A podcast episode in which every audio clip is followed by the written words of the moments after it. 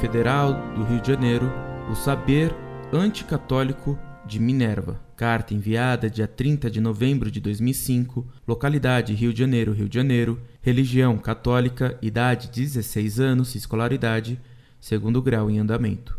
Caríssimo professor Orlando Fedeli, sou aluno do Colégio São Bento, do Rio de Janeiro, e analisando o vestibular de Geografia deste ano da UFRJ 2005, chamou muita atenção uma questão. Decidi enviá-la ao senhor porque, além dos motivos óbvios, é um professor. Questão 4. Católicos e islâmicos no mundo. Na passagem para o século XXI, o fundamentalismo religioso assume a importância crescente. No mundo islâmico é flagrante a influência religiosa sobre a vida social, política e cultural. Nos países católicos como o Brasil, México e as Filipinas, onde estão os maiores contingentes de fiéis católicos, essa influência também é sensível. Apresente duas situações em que a influência religiosa afeta a política e a vida social nos países de religião dominante católica. Agora, o gabarito. Entre essas situações, destaquem-se: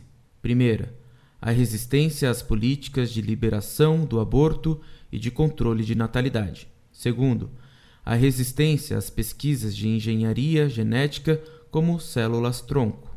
Terceiro, a influência sobre o ensino e a formação cultural.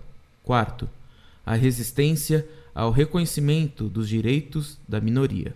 Fonte UFRJ 2006 Concurso de acesso ao concurso de graduação 2, disponível em www.vestibular.ufrj.br. Penso que seria cabível algum tipo de iniciativa de católicos contra tal atitude da UFRJ, uma vez que, após a leitura de um texto sugestivo e insinuador, restam somente duas opções ao aluno: ou, de modo constrangedor e faltoso, responder o que os professores desejam, ou, de modo reto, fazê-lo sinceramente, correndo o risco, porém, de perder os pontos devidos. Muito obrigado, um abraço fraterno.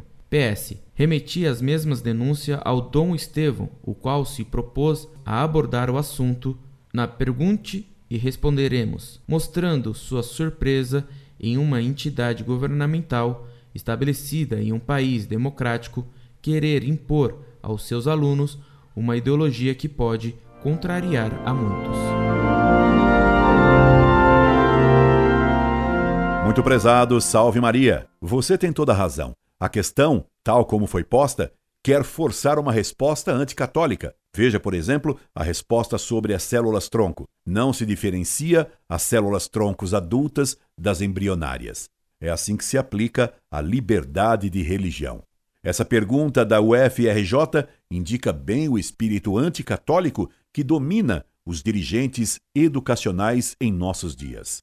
É o que eles chamam de democracia e de neutralidade. Na realidade, são fanática e fundamentalisticamente anticatólicos. Incorde Jesus Semper, Orlando Fedeli.